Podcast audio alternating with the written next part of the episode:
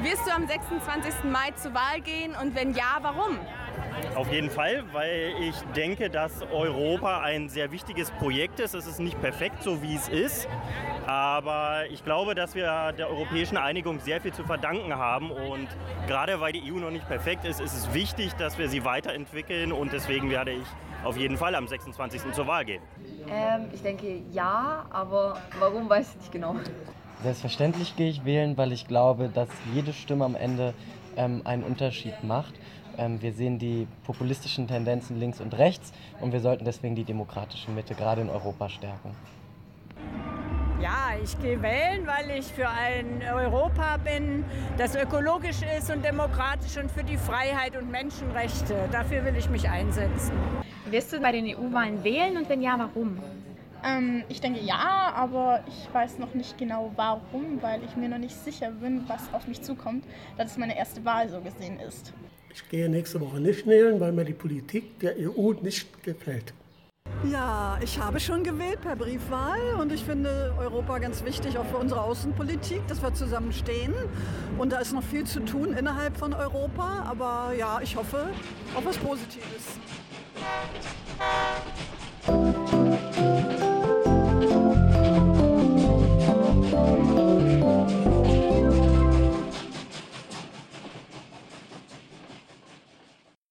Hallo und herzlich willkommen zur vorerst letzten Folge vom Brüsseler Bahnhof vor den Europawahlen am 26. Mai.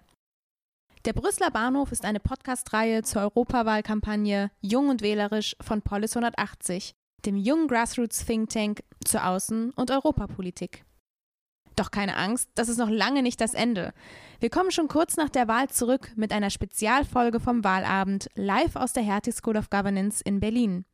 Und auch über die Wahl hinaus werden wir unseren Podcast weiterführen und uns regelmäßig verschiedenen Themen im Zusammenhang der Europäischen Union widmen. Zunächst jedoch das Wesentliche. Ich bin Christine. Und ich bin Carla und wir freuen uns, dass ihr wieder mit dabei seid. Anlass dieser Reihe bilden die Europawahlen, die in Deutschland am 26. Mai 2019 stattfinden. Ziel unserer gemeinsamen Reise ist es, am Ende unserer Zugfahrt eine informierte Wahlentscheidung treffen zu können. Hierzu fahren wir jeden Monat andere Stationen an, an denen wir uns fragen, was es eigentlich heißt, Europäer zu sein, wo sich die EU überall in unserem Alltag bemerkbar macht, wie das Parlament aufgebaut ist und welche Parteien und Abgeordneten man überhaupt wählen kann.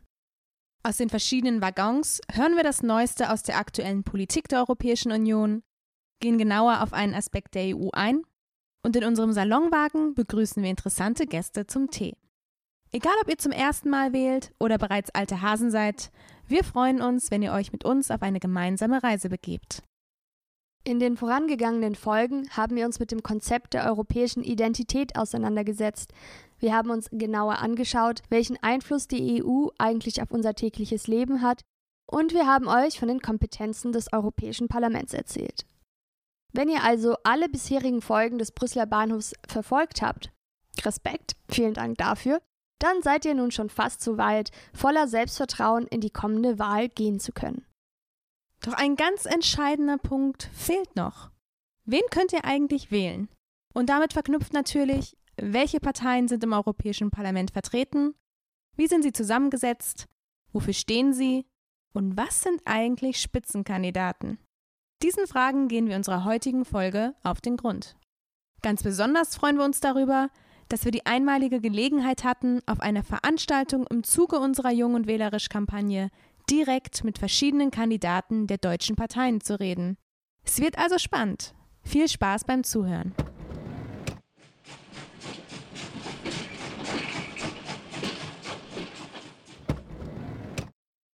Ja, wir gehen jetzt weiter in den Bistrowagen. Da wartet schon Luisa auf mich an der Bar. Hallo Luisa.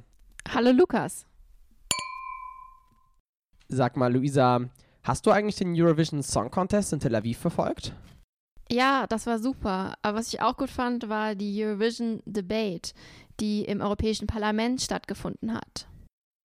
Eurovision Debate, da geht es bestimmt um die Europawahlen, oder?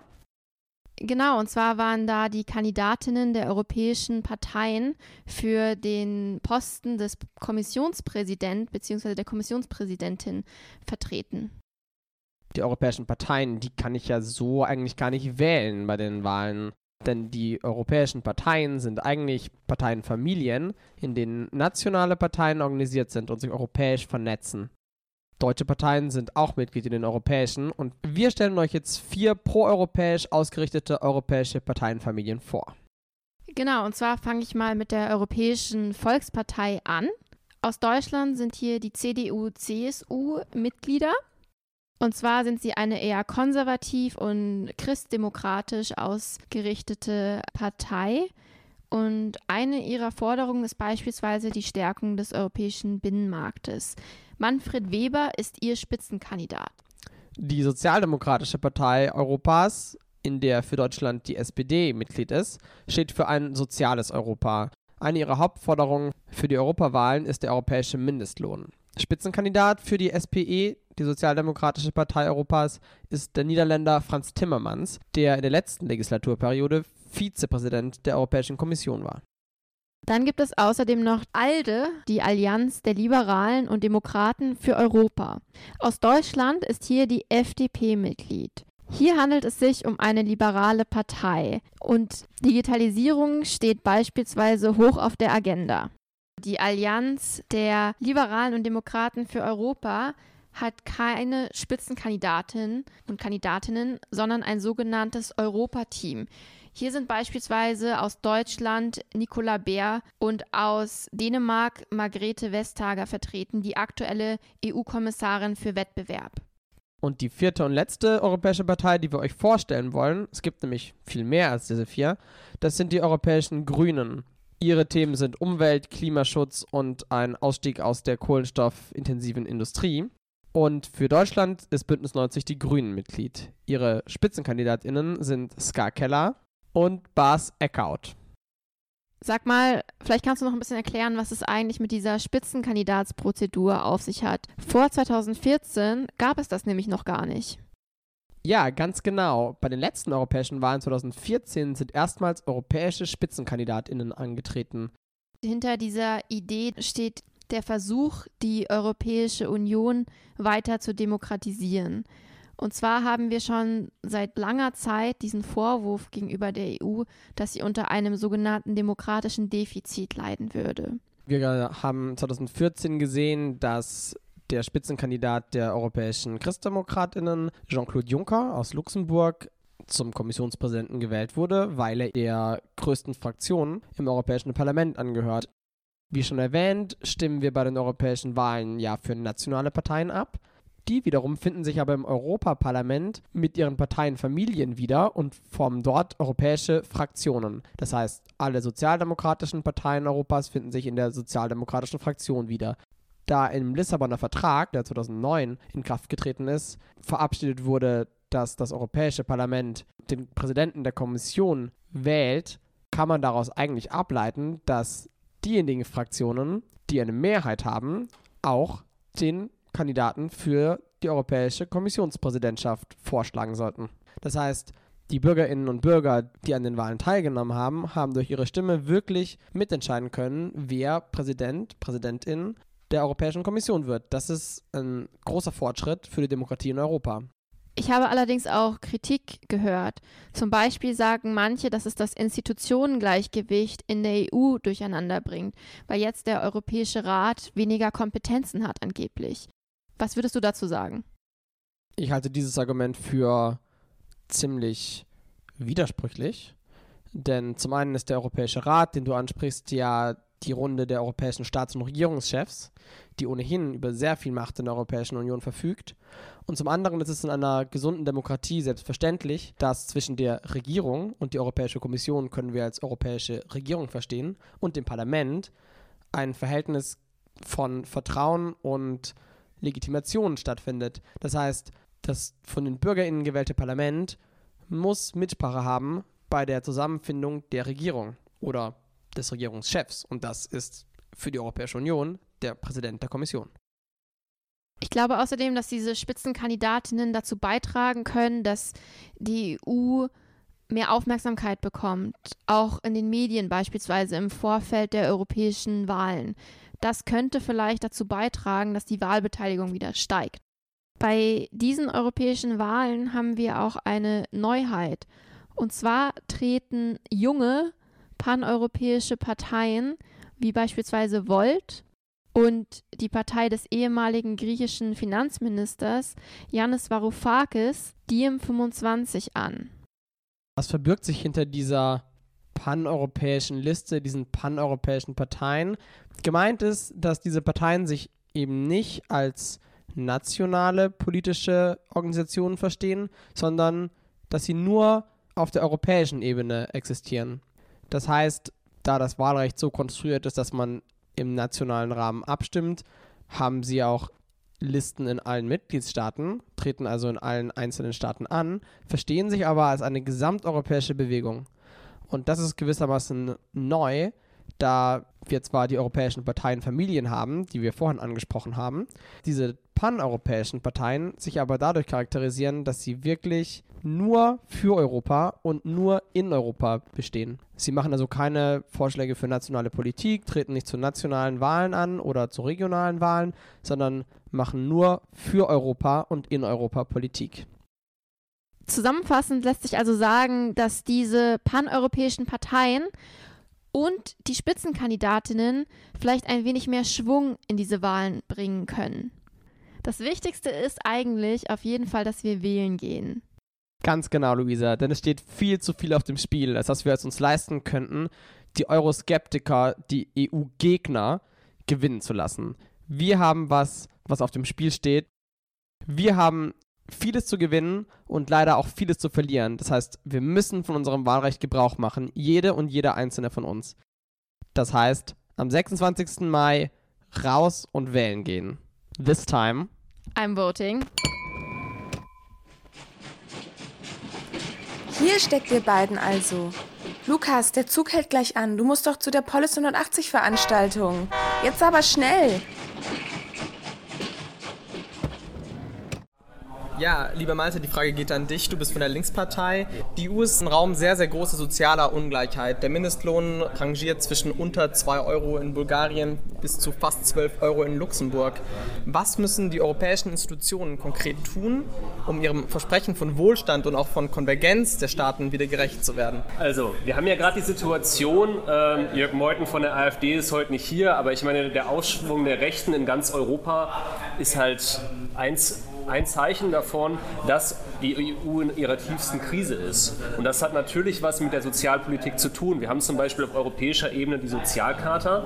Die, da stehen sehr gute Sachen drin, die sind aber nicht einklagbar, diese sozialen Rechte, weil Wettbewerb und Marktfreiheiten immer vorgehen. Und dieses Prinzip, das müssen wir umdrehen, finde ich, wenn Europa eigentlich eine Zukunft haben soll. Wir haben zum Beispiel in Südeuropa, wir haben eine Jugendarbeitslosigkeit von 30 bis 40 Prozent. Das sind junge Leute, die haben einen Uni-Abschluss, die haben eine Berufsausbildung und die haben trotzdem keine Chance auf Zukunft. Die kommen dann nach Berlin und müssen jetzt hier auf irgendwie Fahrrädern von Deliveroo sich abstrampeln äh, zu irgendwelchen Hungerlöhnen, wo dann noch der Mindestlohn, der hier gilt, unterschritten wird. Und auch für jetzt uns, äh, also ich habe selber viele Freunde zum Beispiel, die haben, sind jetzt gerade fertig mit der Uni oder die haben eine abgeschlossene Berufsausbildung und es gibt jetzt Jobs in Deutschland, aber die sind dann oft befristet, die Löhne sind zu niedrig. Wenn man sich das mit den Mieten zum Beispiel in Berlin anguckt, dann reicht das kaum irgendwie, um eine eigene Existenz aufzubauen. Und ich glaube, wenn wir diese Probleme jetzt nicht angehen und das auch auf europäischer Ebene, dann haben wir für die Zukunft ein sehr großes Problem und verlieren eigentlich auch die Menschen, die daran glauben an, in Europa. Und äh, jetzt vielleicht zu deiner Frage nochmal, was die unterschiedlichen Mindestlöhne angeht. Ich glaube, das ist genau ein Ziel, was die Europäische Union aus den Augen verloren hat, dass sie eigentlich dafür da sein sollte, um die Lebensverhältnisse in Europa anzugleichen.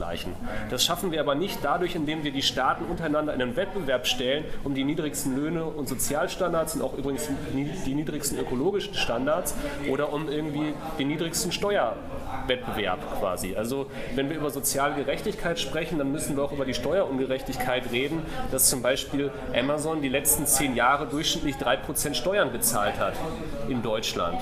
Oder Apple hatte 2014 in der EU einen Steuersatz von 0,005 Prozent.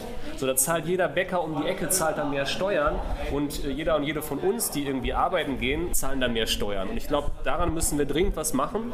Und um quasi die Lebensverhältnisse in Europa anzugleichen, anzugleichen, da fordern wir als Linke vor allen Dingen ein massives Investitionspaket für soziale und ökologische Innovationen. Und in den Ländern, wo zum Beispiel die Arbeitslosigkeit bei über 5 Prozent liegt, da fordern wir, dass es einen Fonds gibt auf europäischer Ebene, auf den die Länder zugreifen können, um ein öffentliches Beschäftigungsprogramm zu starten.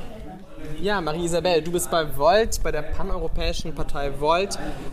Wenn wir über Wirtschaft in der EU reden, dann denken wir oft an die großen Konzerne Google, Apple, Facebook, die wahnsinnig wenig Steuern zahlen, aber Riesengewinne in Europa und mit den Europäerinnen und Europäern machen. Wie können wir dafür sorgen, dass diese Unternehmen, vor allem diese außereuropäischen Unternehmen, bei uns fair besteuert werden? Volt setzt sich für eine europaweite Körperschaftssteuer von mindestens 15 Prozent ein.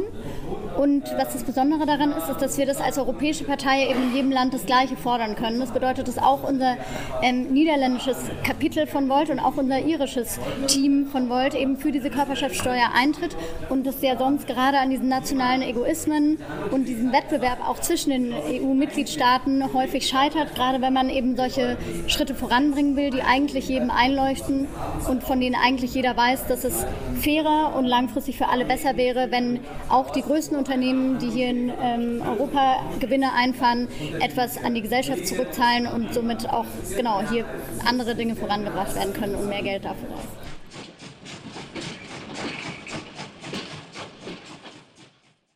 Wir wollen unsere gemeinsame Reise natürlich nicht beenden, ohne nicht einmal mit euch über den Brexit gesprochen zu haben. Am 11. April haben die EU und Großbritannien sich auf eine erneute Fristverlängerung für den Brexit geeinigt. Hintergrund ist, dass Theresa May es bisher nicht geschafft hat, dass ihr Parlament dem sogenannten Withdrawal Agreement zustimmt. Jetzt läuft die Frist noch einmal bis zum 31. Oktober. Und ja, der Termin fällt nicht ganz ohne Zufall auf Halloween.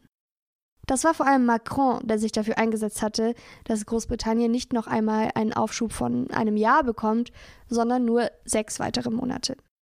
Das Withdrawal Agreement, auch einfach Deal genannt, wurde dreimal im UK-Parlament abgelehnt, trotz kleinerer Änderungen in der späteren Version, nachdem May noch einmal mit der EU nachverhandelt hat. Für eine Mehrheit im Parlament fehlten May Stimmen ihrer eigenen Partei, der konservativen Partei, und der nordirischen GOP. Hintergrund des Brexit-Dilemmas in Großbritannien ist, dass die EU sich gegenüber Großbritannien am Anfang durchgesetzt hat, dass erst der formelle Ausstieg nach Artikel 50 vorzunehmen ist, das Withdrawal Agreement, bevor über neue Beziehungen verhandelt wird. Hier wird nämlich auch inhaltlich streng getrennt. Erst in dieser zweiten Phase wird es um die große Bandbreite an politischen Themengebieten gehen. Das ist zum Beispiel die Kooperation in der Handels- und Sicherheitspolitik, aber auch so etwas wie die Fischerei, das Urheberrecht oder der Informationsaustausch von Behörden und Nachrichtendiensten. Es wird also noch gar nicht darüber verhandelt, welche Stellung Großbritannien in Zukunft gegenüber der EU haben soll. Ob es so etwas wie die Schweiz oder Norwegen wird oder sehr viel distanzierter zur EU stehen wird. Das macht es May auch so schwer, ihrem Parlament den Deal über den Ausstieg aus der EU zu verkaufen, denn sie kann nicht sagen, was danach kommen wird. Das Withdrawal Agreement kann man sich also vorstellen wie eine Scheidung von einem Ehepaar, das aber immer noch in zwei gemeinsamen Doppelhaushälften wohnen wird. Es wird gestritten über die Kinder, über die Grenzen und übers Geld. Erst wenn das geklärt ist, sollen die beiden Freunde werden und über die gemeinsame Zukunft reden. Und was steht jetzt drin im Withdrawal Agreement? Es geht zum Beispiel um die Rechtslage der EU-Bürgerinnen und Bürger in Großbritannien, die Scheidungskinder sozusagen. Es geht um ihr Aufenthaltsrecht, das Recht zu arbeiten und ihre Sozialversicherungsrechte. Umgekehrt gilt das Gleiche für UK-Bürgerinnen und Bürger, die in der EU leben. Und ebenso geht es darum, Sicherheit für den Rechtsstatus von juristischen Personen zu schaffen. Das sind vor allem Unternehmen. In Sachen Geld sollen alle finanziellen Verpflichtungen zwischen Großbritannien und der EU geklärt werden. Und in Sachen Grenzen sieht der Deal die sogenannte Backstop-Regelung vor. Das heißt, es wird keine Grenzkontrollen geben zwischen Irland, eigener Staat und EU-Mitglied, und Nordirland, Teil von Großbritannien. Das heißt, Großbritannien würde in einer Zollunion mit der EU bleiben. May hat aber noch einmal ausgehandelt, dass die UK nicht an diese Backstop-Regelung gebunden ist, wenn sich in den späteren Verhandlungen beide Seiten auf etwas anderes einigen. Gut, und was sind jetzt die Optionen?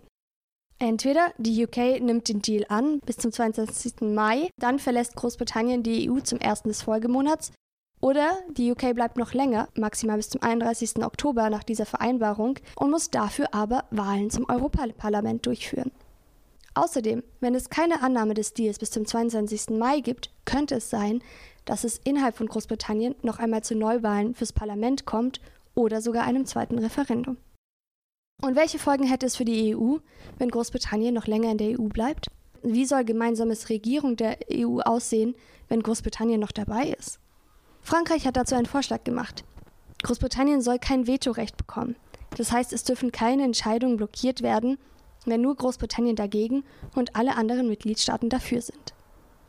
Ein anderer Vorschlag sieht vor, dass Großbritannien nicht gegen die Interessen der EU handeln dürfe, sonst würde es automatisch aus der EU fliegen. Das ist die sogenannte Schleudersitzoption. Zum Schluss. Wie mit Großbritannien in der EU regiert wird, ob sie an der Europawahl teilnehmen, das sind momentan alles nur Möglichkeiten. Es bleibt erst einmal abzuwarten, was in Großbritannien selbst geschieht ob das Parlament dem Withdrawal Agreement zustimmen wird, ob es das nicht tun wird oder ob es tatsächlich zu Neuwahlen oder einem zweiten Referendum kommt.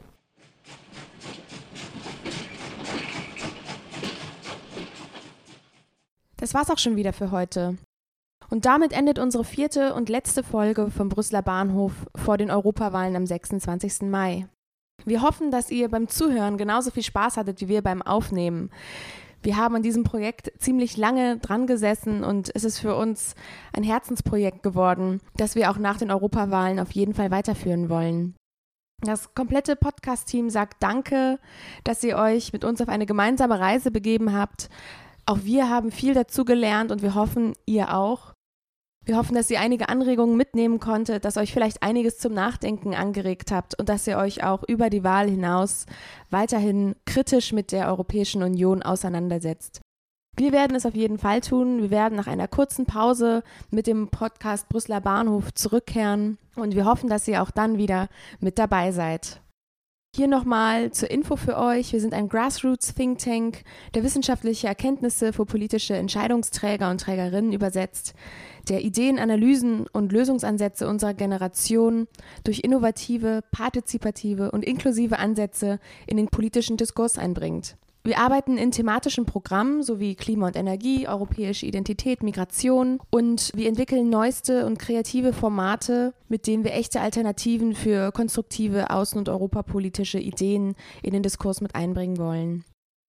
Falls ihr Lust habt, Teil von Polis 180 zu sein, wir sind hauptsächlich in Berlin ansässig. Wir haben aber auch regionale Gruppen in München, in Hamburg, in Dresden und weiteren deutschen Städten. Ihr könnt euch gerne bei uns melden, falls ihr einen Ableger gründen wollt bei euch in der Nähe. Wenn ihr sagt, hey, wir brauchen sowas auch in unserer Stadt, meldet euch gerne jederzeit bei uns. Wir freuen uns von euch zu hören. Der letzte Hinweis gilt nochmal, dass dieser Podcast ausschließlich die Meinungen der Autorinnen und Autoren wiedergibt und die Verantwortung für den Inhalt bei uns Autoren liegt.